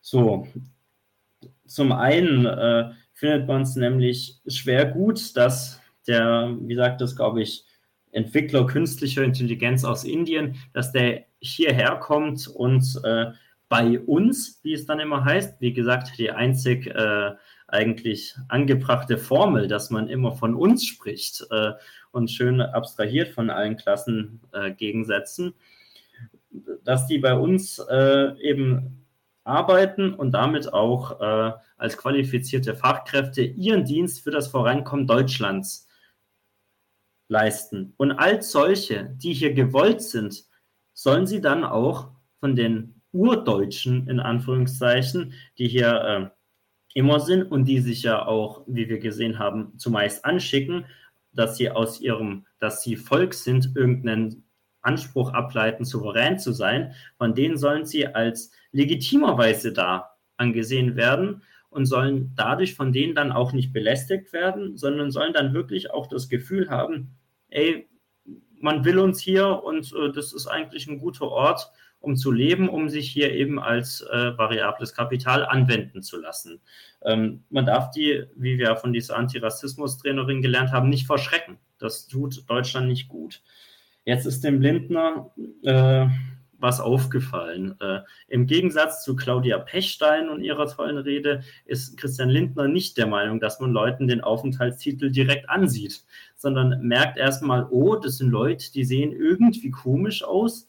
Wissen wir jetzt gar nicht, ob die hierher gehören oder nicht. Und vor allem wissen doch äh, meine geschätzten nationalistischen Wählerinnen und die, die es noch werden wollen, nicht, äh, ob die hier rechtschaffen sind und ob wir die hier dulden wollen oder ob wir die mal lieber komisch angucken. Ähm, und das ist ja in dem Sinne ganz verständlich für einen nationalistischen äh, bürgerlichen Herrscher wie Christian Lindner zu sagen, naja, da guckt man halt mal komisch gegenüber den Leuten, weil man hat ja so lange gelernt, Deutschland, das ist doch das Land der Deutschen und da mit dem Migranten hat das nicht so viel zu tun und gleichzeitig sollen die jetzt aber wieder hier sein. Jetzt, wie hilft man dann den Untertanen, die jetzt wirklich eine, also die wissen ja nicht, wo vorne und hinten ist mit ihrem nationalistischen Untertanengehabe. Sollen sie jetzt für diese äh, Fremden sein oder nicht? Das ist ja wirklich auch fast nicht auszuhalten, so eine schwierige äh, Neujustierung. Und da ist dem Christian Lindner eben aufgefallen, am besten schützt man die äh, gewollten Ausländer dadurch, dass möglichst wenige bis keine von den Ausländern, die man hier nicht haben will, da sind. Weil nur so kann man die offensichtlich immer begrenzte Toleranz der eigenen urdeutschen Wählerinschaft gegenüber den gewollten Ausländern sicherstellen. Wenn die sich sicher sein können, da ist schon keiner zu viel hier. Die, die hier sind, die sind auch äh, dann wertzuschätzen, weil diese Mittel zum Zweck deutscher äh, ja, Staatenkonkurrenz und Toleranz gibt es für diese Leute eben nur darin, dass man sie gar nicht erst verwechseln kann mit diesem äh, ja, quasi Gesindel von illegalisierten, äh, geduldeten Ausländern, weil es die überhaupt gar nicht hier gibt. Ähm, und so wird ein Schuh draus, dass man das ist nicht einfach nur, der Lindner ist halt rassistisch, sondern der versucht hier eigentlich zu plädieren, warum ein stumpfer Rassismus eben nicht sein darf. Und da möchte er quasi ein pädagogisches Verhältnis schaffen an seine Untertanen, wie die sich möglichst gut an diese neue Situation gewöhnen können, indem sie nämlich sich sicher sein können, da sind wirklich nur die da, die findet der Christian und wir in unserem nationalistischen Untertanenbewusstsein eben auch sehr, sehr knorke für Deutschland ähm, ja, übrigens, ne, ist auch witzig, weil er sagte, dass man kann sicherstellen, dass äh, sich die Leute nur legal bei uns aufhalten. Äh, das meint jetzt natürlich nicht im Sinne von, man könnte ja auch einfach allen Leuten einen Aufenthaltstitel geben, dann wären sie auch alle legal hier, aber das will er offensichtlich natürlich nicht erreichen, das ist schon klar. So, und so wird meines Erachtens, glaube ich, ein Schuh draus dass man nicht einfach nur sagt, das ist halt stumpfer Alltagsrassismus, sondern sich mal erklärt, wie kommt es eigentlich dazu, dass jemand bei einer Rede, wo er eigentlich für Toleranz für Ausländer wirbt, selber auf rassistische Klischees zurückgreift. Ähm, und das verweist meines Erachtens auf diesen Widerspruch, dass man ja eigentlich sich richtet an eine nationalistisch verbildete Untertanengruppe, äh, die man auch gut findet in dieser nationalistischen Gesinnung, aber an der eben ein bisschen rumschrauben muss in Bezug auf neue politische Zwecke und Akkumulationsbedingungen. Das äh, genau. Und da hat Christian Lindner jetzt am 9. Mai 2023 auch nochmal äh, ja, das bekräftigt quasi, wie er sich eigentlich vorstellt, wer nach Deutschland gehört, wer hier dann auch äh, als honoriges Mitglied anzuerkennen ist und wer halt nicht.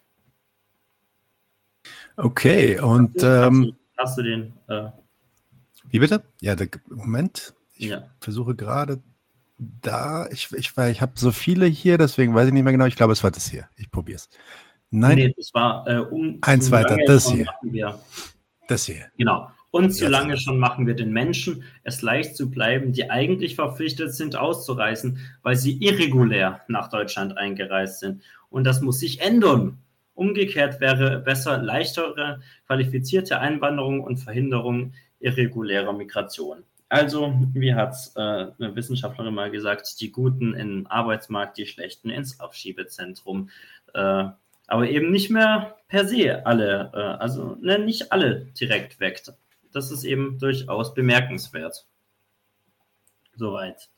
Ähm, genau, man merkt, äh, man hat hier eigentlich sich den Zweck gesetzt, äh, für Deutschlands Erfolg in der internationalen Staatenkonkurrenz vermehrt auf qualifizierte Migration zu setzen.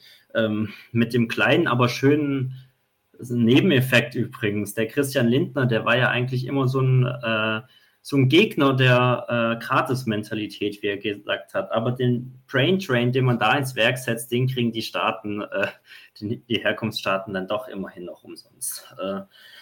So, und die haben es jetzt aber zu tun äh, mit einer Gesellschaft, die teilweise ja durchaus noch mit einigen Vorurteilen äh, nationalistischer Art äh, rumlaufen und diesen neuen gewünschten Ausländern dann auch das Leben schwer machen und die letzten Endes noch verkraulen, was ja dann nun mal wirklich gar nicht gehen darf. Ähm, da hat der Christian Lindner ein äh, pädagogisches Angebot gemacht, wie wir gesehen haben. Aber es gibt eben auch äh, andere Leute, die diesen Widerspruch äh, schwer ernst nehmen. Und da äh, gibt es von, das darfst du jetzt einblenden, was wir gerade hatten, ähm, der Autorin, die heißt Sineb El Masra, ähm, so einem Buch ähm, und ja, die beschäftigt sich eigentlich mal mit so Fragen von Integration, Migration und ähm, hier was aus dem Klappentext. Also Sineb El-Masra sieht sich in der Szene der sogenannten Migranten um und bricht die verhärtete Debatte humorvoll und pointiert auf. Ihre These? Cool down. Die meisten Einwanderer, Nachkommen und Migranten sind schon viel mehr Allmann, als ihnen bewusst ist. Und Deutschland ist ein Kartoffelacker, in dem ein bunter Haufen Allmanns gedeiht. Eine äußerst unterhaltsame, tabufreie Recherche von einer, die es wissen muss. Selbstverständlich muss sie das wissen als Migrantin. also wirklich. Und wie gesagt, das ist äh, einfach nur mal so als ein Beispiel rausgegriffen, um eben auch das so ein bisschen zu belegen, was wir hier, wenn wir über äh, bürgerliche Ideologien sprechen, dass wir uns das nicht einfach ausdenken, sondern dass die da das schon ernst nehmen. Und ja, ich will jetzt gar nicht über diese Standpunkttheorie mit Migrantinnen, die das wissen will und so ein Zeug eigentlich sagen, sondern auch da wieder, offensichtlich gibt's, äh, hat die eine Diagnose äh, quasi ihrer nationalen Zeitgenossen gemacht, dass die sich eigentlich immer bei jedem Ausländer fragen, passt der zu uns? Und dass die auch immer hochhalten, diese, äh, diesen Idealismus von wir sind eigentlich der Souverän. Wir sollten doch entscheiden, wer Deutscher ist und wer nicht und müssen die doch kritisch beäugen, die Migranten. Und äh, da sagt die jetzt auch gar nicht äh, im Sinne von, sag mal, was ist das eigentlich für ein Scheiß, was lasst ihr euch als Volk anquatschen und äh, hier mal ein paar Argumente dagegen, sondern was sie sagt ist, yo, Schild, keine Sorge, die sind schon gar nicht so ausländisch, wie ihr denkt. Das sind schon Allmanns. Vielleicht trefft ihr die sogar auf dem Oktoberfest. Naja, wo, wo man dann schon merkt, das ist dann auch nicht nur rum, äh, was wir vorher so polemisch hatten mit Oktoberfest und dieser Frage, äh, ob die sich an unsere Traditionen anpassen und so. Das spielt natürlich für viele äh, demokratische Subjekte durchaus noch eine Rolle, wo man auch dazu eingeladen ist, sich kritisch konstruktiv an der Integrationsdebatte zu beteiligen. Und da darf man dann durchaus äh, natürlich immer im Rahmen der Meinungspluralität äh, mal die Anfrage stellen, ob es vielleicht für den Zusammenhalt Deutschlands nicht doch besser wäre, wenn die zumindest ein bisschen mehr deutsche Leitkultur auch mal sich wirklich integrieren und so. Ne, also da gibt es dann eben ganz spannende Debatten, äh, wo sich Nationalisten untereinander drum streiten und die einen sagen, nein, nein, das Grundgesetz äh, muss äh, zählen und ansonsten haben wir eine Liberalität gegenüber äh, den Lebensentwürfen der Leute und dann andere Leute sagen, nein, nein, zu Deutschland und seinem Zusammengehalt äh, gehört es eben schon, dass die auch Sauerkraut essen oder so. Also das hat ja dann wirklich manchmal so ein dummes äh, Weißwurst. Ja, wirklich. Also man, ja, man kriegt den Kopf nicht mehr zu, wirklich, was da äh, dann immer so ins Feld geführt wird. Ähm, aber so, so gibt es dann eben die Debatten darum. Äh, alles in allem muss man aber vielleicht auch sagen, diese Unterscheidung, die jetzt der Lindner äh, und die auch andere da aufgemacht haben, mit welche äh, Ausländerinnen hier sein sollen und welche nicht, die wird auch gemeinhin geteilt. Äh, in der Bevölkerung. Also irgendeine so Bertelsmann-Studie, jetzt auch wirklich kein, äh, keine marxistische Geheimzeitschrift, hat äh, auch herausgefunden, dass, glaube 67 Prozent stimmen der Aussage zu, dass Deutschland qualifizierte Migration braucht und dass die dann auch gern kommen sollen. Und dann in Bezug auf Geflüchtete, wenn sie annehmen, dass äh, vor allem wirtschaftliche Not der Hauptfluchtgrund äh, ist, ganz schlimm, äh, sind 86 Prozent der Meinung, das sollte man also restriktiver handhaben. Ähm, da merkt man schon, das wird im Groben und Ganzen geteilt. Gleichfalls muss man vielleicht noch kurz anmerken, bei diesen quantitativen Umfragen, die sind ja schon immer gemünzt auf eine konstruktive Politikberatung. Also da kannst du ja gar nicht ankreuzen, ich habe Deutschland keine Empfehlung zu machen. Das natürlich, aber ich denke, dass die wenigsten Leute das ankreuzen würden, wissen wir leider auch beide.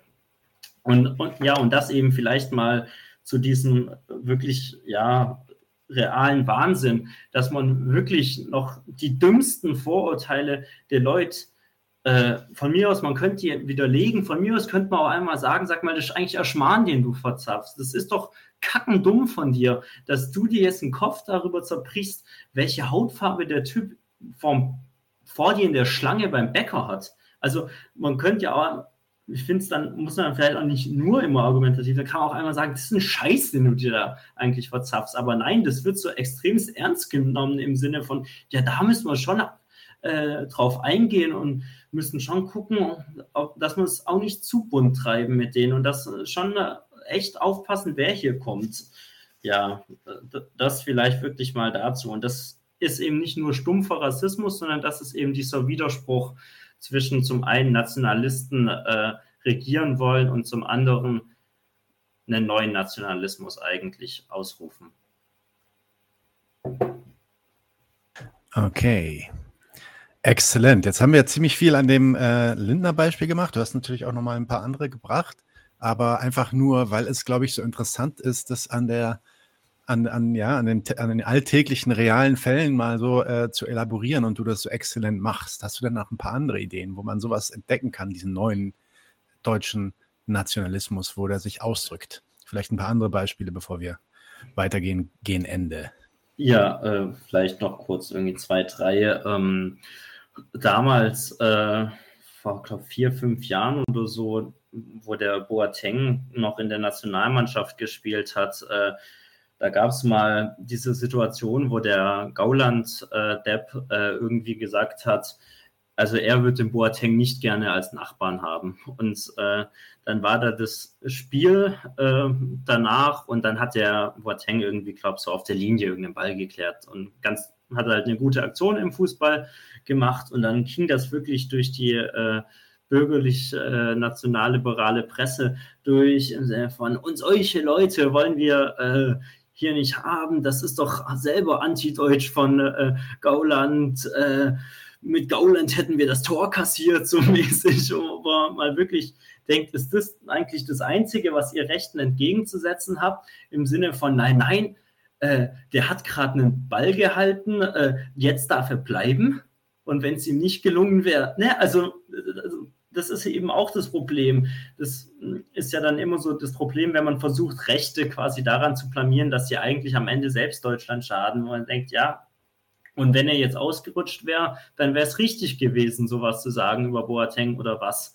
Ähm, und generell natürlich diese Nationalmannschaft äh, ist wirklich so ein Kristallationspunkt eigentlich, wo sich äh, alte und neue Nationalisten treffen und äh, wo natürlich man merkt, für, ähm, für migrantisierte Personen, so ist es dann auch nicht, dass du fraglos als Deutsch anerkannt wirst. Also das ist dann schon immer noch äh, auf den Prüfstand zu stellen, ob der Gündogan mitsingt, ob der Ösil ein falsches Foto gemacht hat, ob er sich vertribbelt hat.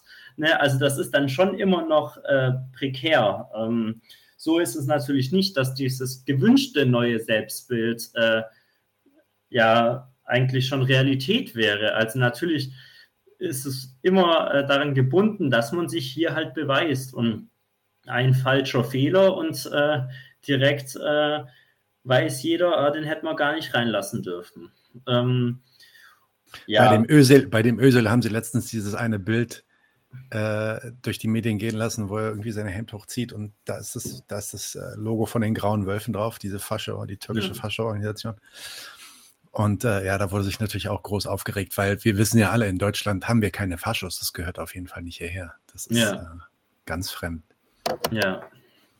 Nee, äh, da haben wir alles toll bewältigt und daraus noch den nächsten äh, Weltmachtsanspruch abgeleitet. Ähm, was ja auch dann eben so ein bisschen auch damit reinspielt tatsächlich, ne, mit diesem neuen deutschen Nationalismus. Wir sind die Geläuterten, wir sind jetzt weltoffen und weil wir so geläutert äh, und weltoffen sind, müssen wir jetzt auch überall auf der Welt äh, ja, sämtliche Staaten beglücken mit unseren Auslandseinsätzen und so weiter und so fort. Ähm, ich habe da vor kurzem, es gibt ja immer diese schrecklichen bürgerlichen Diskussionsformate und da war dann irgendwie so ein Anarchopazifist und der hat mit so einem Bundeswehr äh, Heini gesprochen und der hat dann wirklich aber auch perfekt runterbeten können, wie Ach, das war der Bernd Drücke, ne? Bernd Drücke war das, glaube ich, ne?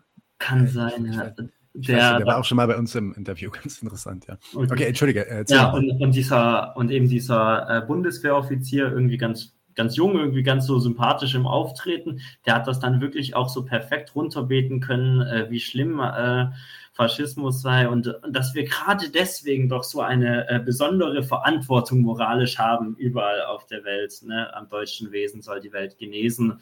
Äh, und zwar gerade deswegen, was passiert ist.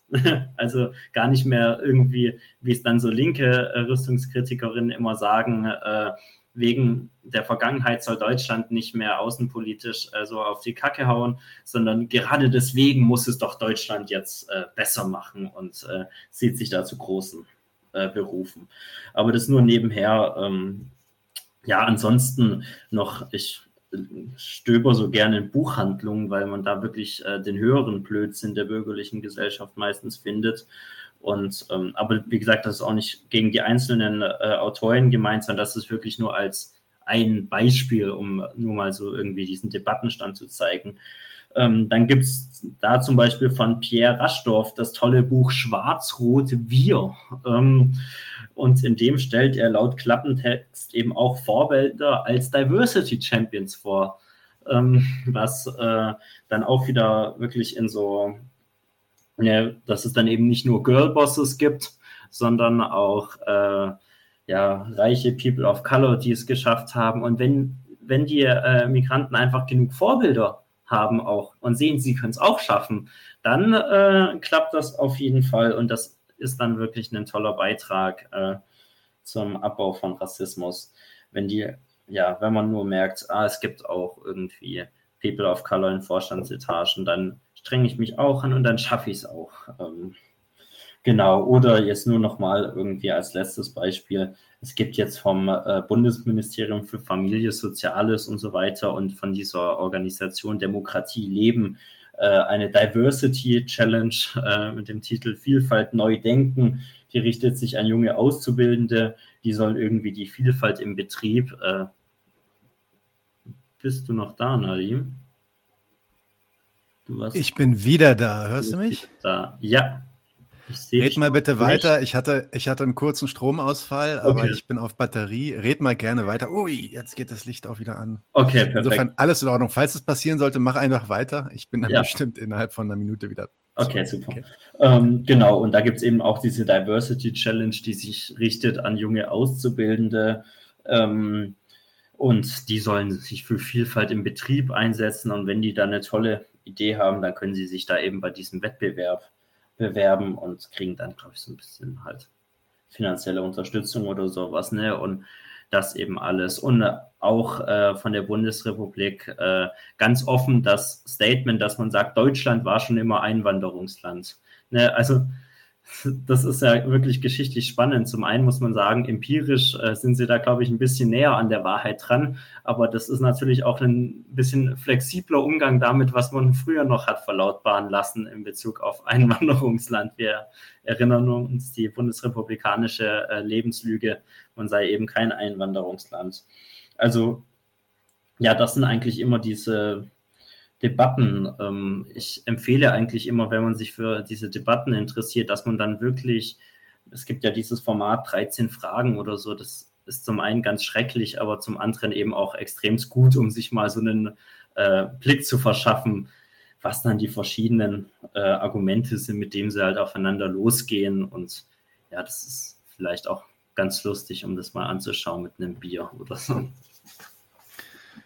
Ja, das ist auf jeden Fall empfehlenswert mit dem Bier, weil schmerzhaft ist es auf jeden Fall. Ähm, genau, also gucken wir uns jetzt die, ich habe jetzt zwei Fragen noch, nämlich ich will einen Bogen schlagen zu ja. dem, was du auch schon äh, besprochen hattest, nämlich diesen Diversity-Initiativen. Ähm, das würde mich nochmal interessieren, du schreibst ja auch über dieser. Ähm, mhm. Und vielleicht können wir am Ende auch nochmal sprechen, wie sich das Ganze in Beziehung stellt zu diesen ganzen ähm, Asylreformen, die es jetzt mhm. letztens gab. Aber kommen wir erstmal zu den Diversity-Initiativen. Ähm, Im Zuge dieses neuen Nationalismus, der jetzt in den letzten Jahren, vielleicht Jahrzehnten irgendwie auch mhm. immer mehr um sich greift, gibt es ja, gibt's das, was wir hier öfter mal so kritisch genannt hatten, als äh, bezeichnet hatten als liberalen Antirassismus, der dann auch in so etwaigen Diversity-Initiativen, Antidiskriminierungsgesetzen sich ausdrückt, Quoten und so weiter und so fort. Und da ist der Staat natürlich auch ganz vorneweg mit. Ähm, was bezweckt er da eigentlich? Ähm, beziehungsweise kannst du das nochmal in Beziehung stellen zu all dem, was du jetzt gerade erzählt hast?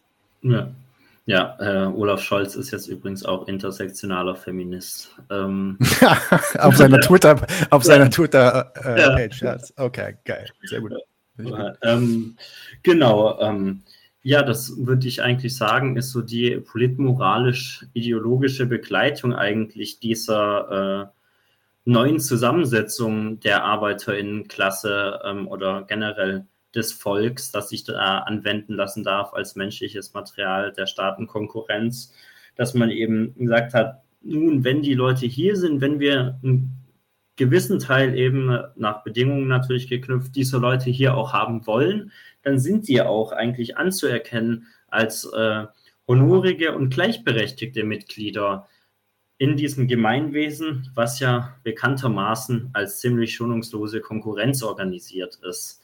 Ähm, und da äh, sollen sie eigentlich nicht äh, diskriminiert werden. Und ähm, dafür gibt es ja dann zum Beispiel sowas wie ein Antidiskriminierungsgesetz. Das heißt, auch da muss man immer sagen, das wird ja dann immer abgefeiert. Äh, das hat aber auch die andere Seite. Offensichtlich ist dieser Staat im Reinen darüber, dass es äh, hier nicht nur marginal, sondern ziemlich alltäglich vorkommt, dass überall diskriminiert wird in diesen entscheidenden Positionen auf dem Arbeitsmarkt, auf dem Wohnungsmarkt und so weiter und so fort. Erzählt man auch niemand was Neues, wenn man das sagt. Ähm, also das ist erstmal ein gewisses, ja, vernichtendes Urteil, was sich eigentlich so ein Staat äh, und seinen Bürgern ausspricht, wenn er sagt, nee, da müssen wir jetzt gesetzlich rein.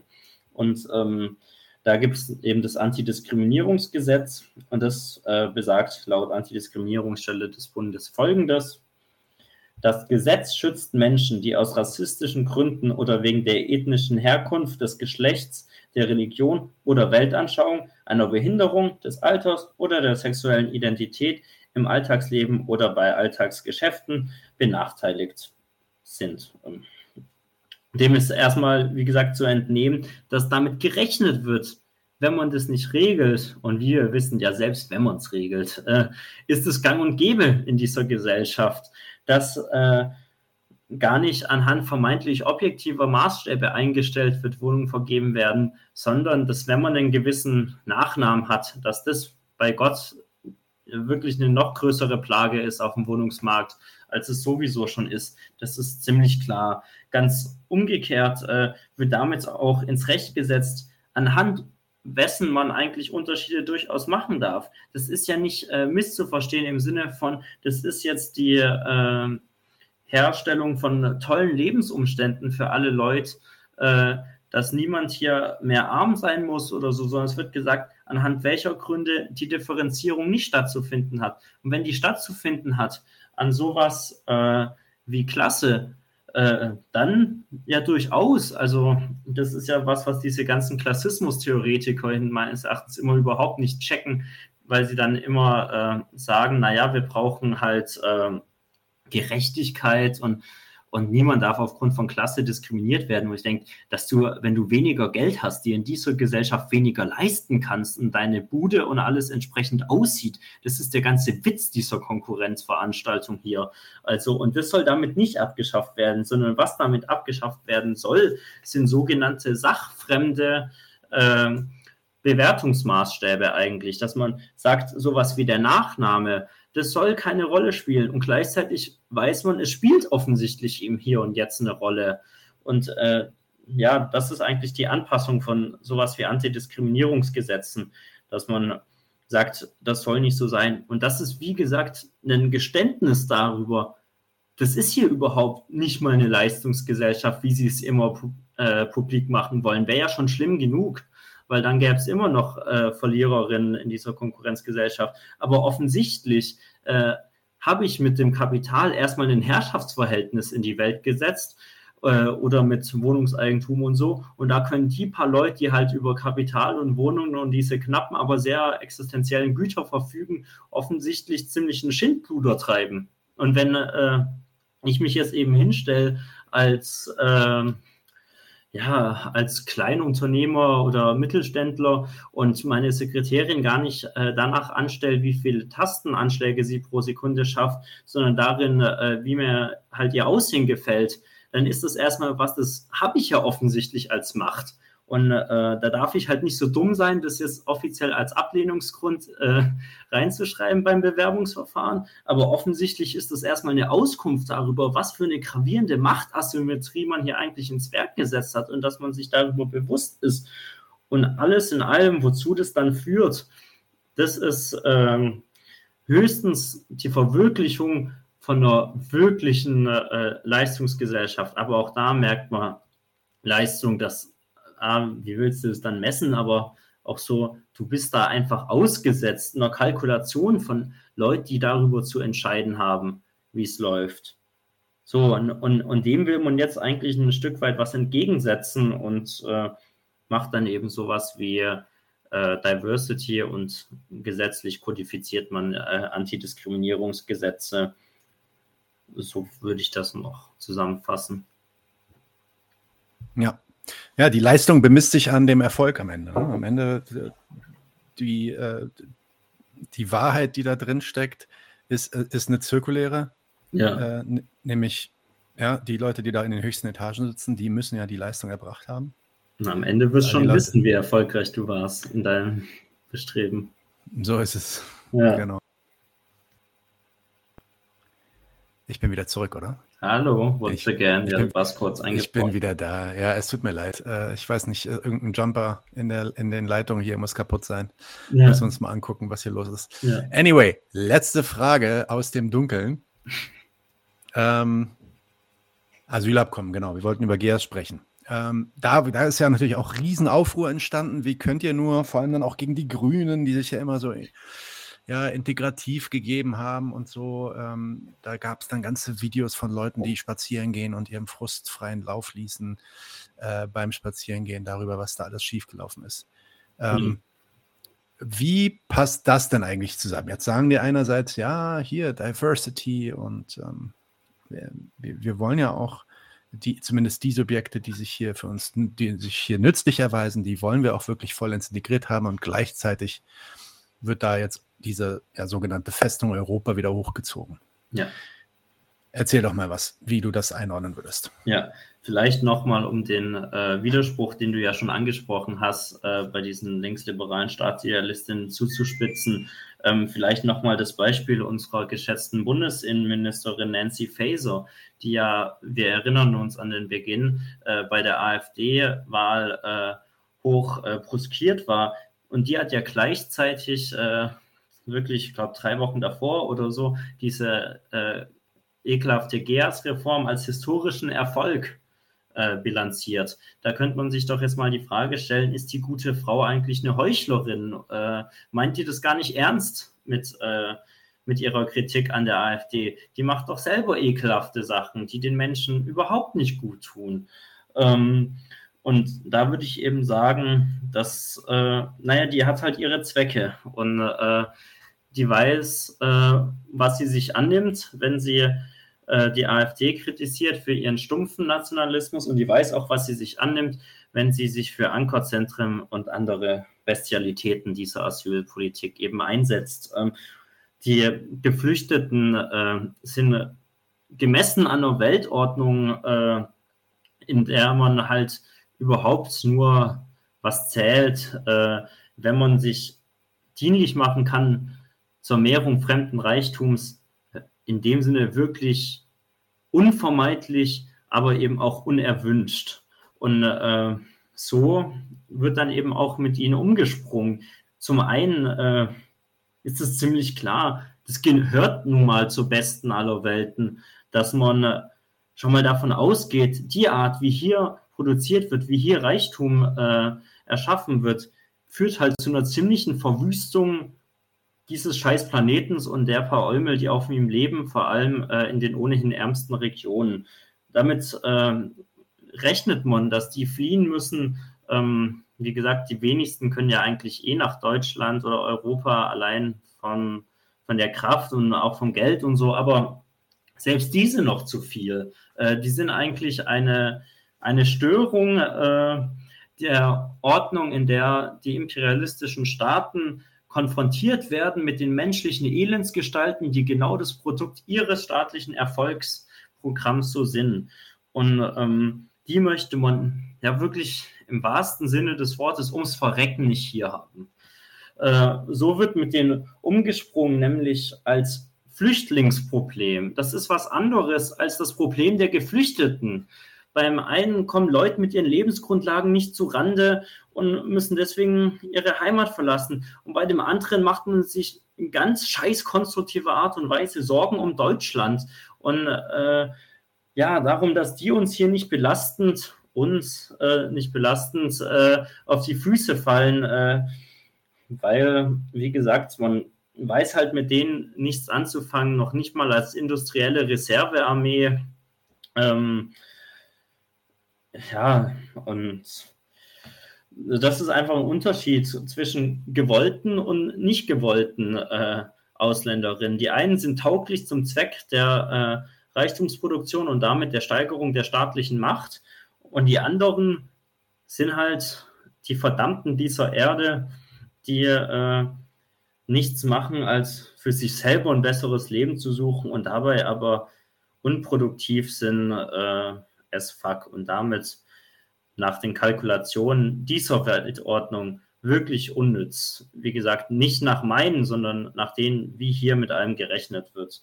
Und von dem her ist es kein Fehler. Du hast äh, richtig gesagt, da regen sich Leute darüber auf, da ist was schiefgelaufen. Da ist nichts schiefgelaufen. Das ist viel schlimmer.